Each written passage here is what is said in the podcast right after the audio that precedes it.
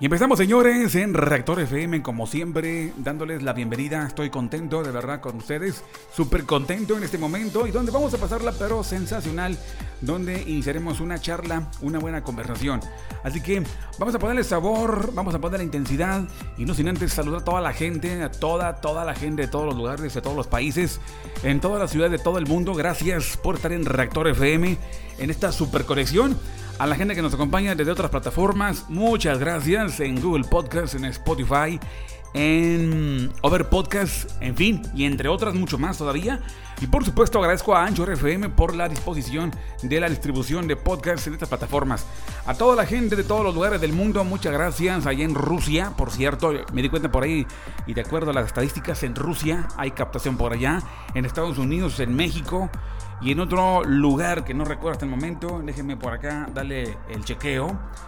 Y bien, vamos a arrancar un buen momento, a pasarla pero súper sensacional y donde las conversaciones son de verdad trascendentales. Donde trastocamos el mundo del cosmos, trastocamos el mundo de los misterios, trastocamos el área, en verdad, un área que no nos imaginamos, pero tiene mucha relevancia. Eh, saludos a la gente de Ireland, Ireland, o Ireland, ¿sí? Y el 11% de por allá nos escucha. Hay un 11% de radioescuchas o de ciberescuchas que por allá captan la, el contenido de Reactor FM. Así que saludos desde acá, desde Monterrey, México. Muchas gracias de verdad. ¿eh? En fin, vamos a darle sabor a la conversación. A partir de los siguientes minutos, y en verdad vamos a darle un giro total a la vida. Vamos a platicar y a tener un poco de sinceridad. Abrimos el corazón y en verdad nos enfocamos en otra conversación totalmente de otro plano. Entonces, cuando nosotros queremos trastocar los planos de Vina, los planos de el cosmos, el mundo de arriba, tenemos que trastocarlo, tenemos que invocarlo. Y solamente lo haremos a través de la conversación, hablando. Porque el habla es poderosa, el habla es increíble. Muy bien, mi nombre es Juan Carlos Cáceres en Reactor FM y haremos el enlace con esos mundos superiores que tienen para nosotros, de verdad, un montón de misterios. Y hoy vamos a enlazarnos en ese descubrimiento que tiene para nosotros, de verdad, intensos secretos. Y es importante que hoy le demos una, una, una checada, una observación, que de verdad, pues vale la pena. Vale la pena enfocarnos en ese secreto que se encuentra por ahí, involucrado, incluido en los textos sagrados en el mundo terreno. Cuando el hombre abre la Biblia, en verdad está trastocando los mundos superiores. La Biblia es una herramienta eh, perfecta, una, la Torah, cuando se abre la Torah, los secretos de la Torah, los misterios de la Torah, y cuando el hombre comienza a verbalizar los, los misterios o a estudiarlos, está trastocando los mundos superiores. Porque está uniendo el pensamiento, porque está uniendo también pues este, la voz, está preguntando, está leyendo, está preguntando, y hay un misterio que puede brotar de los mundos superiores. Entonces la Biblia es un libro que trastoca los mundos superiores. El cosmos nos responde a nosotros. Esto es Cábala, 100%, y en donde hemos encontrado en la Cábala, al menos su servidor, ha encontrado una salida a tantas interrogantes, como también encontrar pues ese mundo supremo donde podemos nosotros todos enlazarnos. Así que uno de los secretos eh, bastante... Son muchos, pero hoy comento uno, nada más, porque para enfocarnos en un secreto de verdad es algo tremendo, es algo muy interesante y muy importante. Hay un secreto para encontrar la felicidad, para encontrar la salud, para encontrar ese enlace. Y sobre todo, por eso es que el ser humano debe enlazarse con la con la Torah. Y cuando abre las páginas de la Torah, se está encontrando con la vida, se está enlazando con la salvación, se está enlazando con los mundos superiores. Pero cuando los maestros, en este caso los eruditos, eh, están destacando en la vida de muchos, y es como cuando alguien te quiere llevar a una planta nuclear, a un reactor nuclear, ¿verdad? Va una persona que te está dirigiendo, va un, una persona especialista, especializada, un ingeniero en este caso, en plantas nucleares, ¿verdad? Y hace la visita, bueno, realizan cabo la, el recorrido de la visita y prohibido que nadie toque nada, que nadie agarre algo, porque es muy peligroso. Imagínense entrar a una planta nuclear y tocar nomás porque sí, porque se me antojó, qué terrible, ¿no? Y por eso hay protocolos de protección para entrar a una planta nuclear. Y entonces se observa y se presentan los secretos. Entonces, hay partes que obviamente no van a ser ni siquiera tocadas. Nada, nada, nada. Solamente vas a mirar. Lo único que vas a tocar solamente es tu firma, a la mejor, porque te piden que firmes a la entrada, a la mejor, ¿no? Pero bueno, es un mundo de verdad lleno de misterios, por así decirlo. En una planta nuclear, lo que la gente ni se imagina, ¿verdad? Más sin embargo, en esa planta nuclear surge toda la energía eléctrica distribuida para varias ciudades. Si el ser humano en verdad conoce o conociera las maneras, tuviera un diagrama más o menos para darse una idea, entonces mantendría un respeto debido a las, por así decirlo, a una planta nuclear o a un interior de una planta nuclear. Muy bien, conocería más o menos de dónde viene toda esa energía. Tú prendes el foco y tú dices, bueno, viene de una subestación, pero de la subestación viene de más allá. En fin, es una cadena en donde la energía eléctrica es pues este, distribuida. Muy bien, uno de los secretos del mundo superior y en donde nos enfocamos el día de hoy es donde nosotros nos toca, nos, toca escuchar y debemos de, por así decirlo, nutrirnos y abrir las páginas de la Torah, porque a la hora de estudiar y a la hora de que el maestro nos enseñe, y por eso es bueno tener un maestro, así como una persona tiene, o varias personas tienen un, una persona, no recuerdo el nombre, el instructor o el que hace el recorrido en la planta nuclear, del mismo modo, una persona que te dirija en el mundo de la Torah, que abra la Torah y la estudies, y el maestro sea el que te dirija y el que te eleve la conciencia para poder abrir las 50 puertas de Dina. Y a través del estudio de la Torah se logra todo esto. Aquel que se interna en el estudio de la Torah y al que a lo mejor no le entienda, aparecerán maestros que el cosmos le programará para esa persona y tendrá un enlace tremendo, por fin, con los mundos superiores. Es muy importante un instructor, es muy importante siempre una guía, como al entrar a una planta nuclear. No puedes entrar a una planta nuclear sin instructor, y no puedes entrar al mundo superior sin instructor, ¿no? y es necesario un maestro que te conduzca y le, hagas preguntas.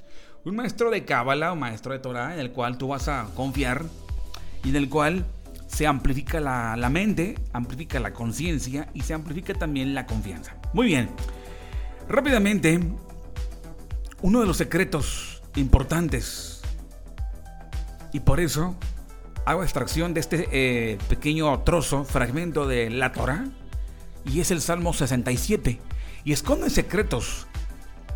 Esto viene publicado en el libro de las meditaciones, en el libro, no, perdón, en el en las clases del maestro Albert Goslan, en la clase número 2 de las meditaciones de la Torah. Y aparece revelado un secreto importantísimo basado en el Salmo 67, que fue de ahí donde, yo, donde yo lo extraje. Esa fue mi inspiración para hacer este podcast. Y entonces, es la conexión para encontrarnos con la suprema felicidad y para poder energizar los órganos y para poder subirnos, en verdad, por encima de las tristezas y para poder conseguir una, pues, eh, similitud, una, vamos, encontrarnos una vez más con los estados más grandes de recreación. En ocasiones esto se, se, se pierde, los estados de recreación se pierden por diversas causas. Por ejemplo, se pierde la paz, se pierde la tranquilidad, se pierde la felicidad por un asalto, se pierde por algo y nos marca. Mas sin embargo podemos prevenir como también podemos reinstalar los sistemas energizadores en nuestros propios órganos. Es el problema que no sabemos ni papa, no sabemos lo que ocurre en este mundo de abajo y que el mundo de abajo depende del cosmos. Si, el ser humano entendiera que la tierra como la mujer ocupa del ser humano, o sea, más bien ocupa del hombre, entonces recurriría rápidamente, sin dudarlo, al cosmos, ¿verdad? Y aquí les presento una manera en cómo nos conectamos al cosmos.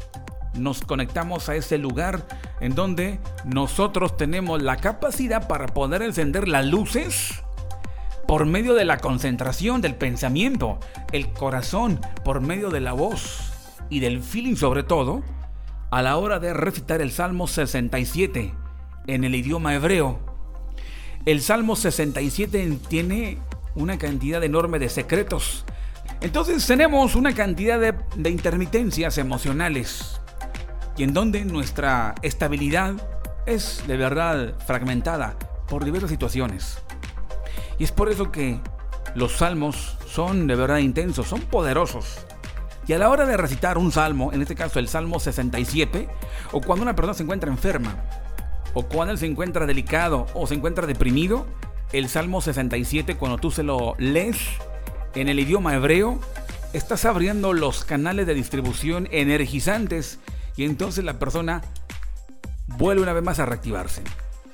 Y es debido a que la energía que procede de la planta nuclear del cosmos va cayendo directamente a la persona, a la parte interna del alma, la parte interna de la persona, el alma, y en donde comienza a tener una, vamos, una recarga.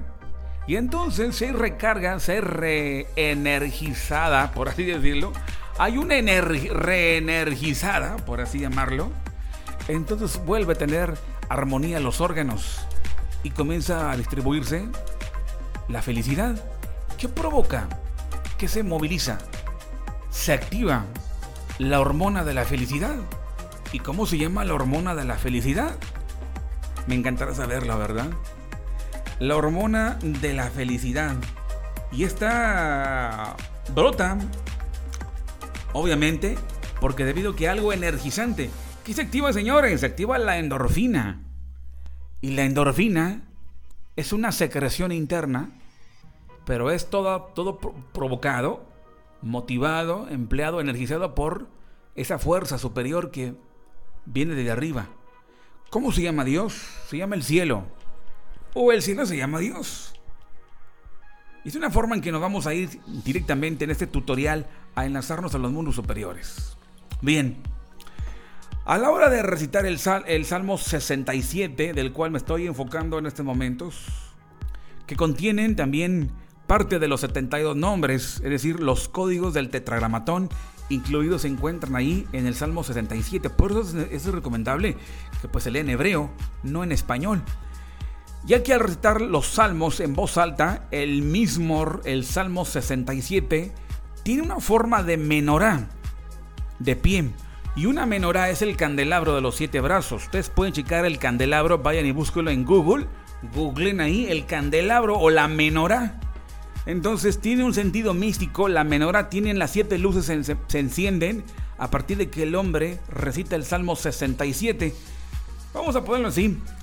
Hay una menorá cósmica, ¿sí? Que tú la vas a aprender a, la hora de recitar el Salmo 67 en hebreo. Se encienden las luces y las luces, los siete brazos de esa menorá, corresponden a los siete orificios que tenemos en la cabeza. Los dos ojos, los dos oídos, las dos fosas nasales y la boca. Entonces, cada vez que el ser humano recite el Salmo 67 en hebreo con, con feeling, ¿verdad? Es obvio que algo va a aparecer. Y eso, señores, era un secreto que se mantenía, desde luego, en la época del templo. Bien, la, el Salmo 67 en, en forma de menorá de pie hacia Jerusalén o Jerusalén equivale al gran sacerdote, el Cohen Gadol, que está encendiendo la menorá en el templo. Y ahora en estas épocas, ¿quién es el sacerdote o el Cohen Gadol? Somos nosotros, los sacerdotes de nuestro propio templo. ¿Cuál templo? Este cuerpo es un templo, ¿ok? Y por lo cual se activan, se prenden las luces en la menorá cósmica y va hacia nosotros, va hacia el autor. ¿Quién fue el que prendió? ¿Quién activó el switch? ¿Fuiste tú, Juan Carlos Cázares? ¿Fuiste tú? entonces va contigo ese flujo energético de las luces.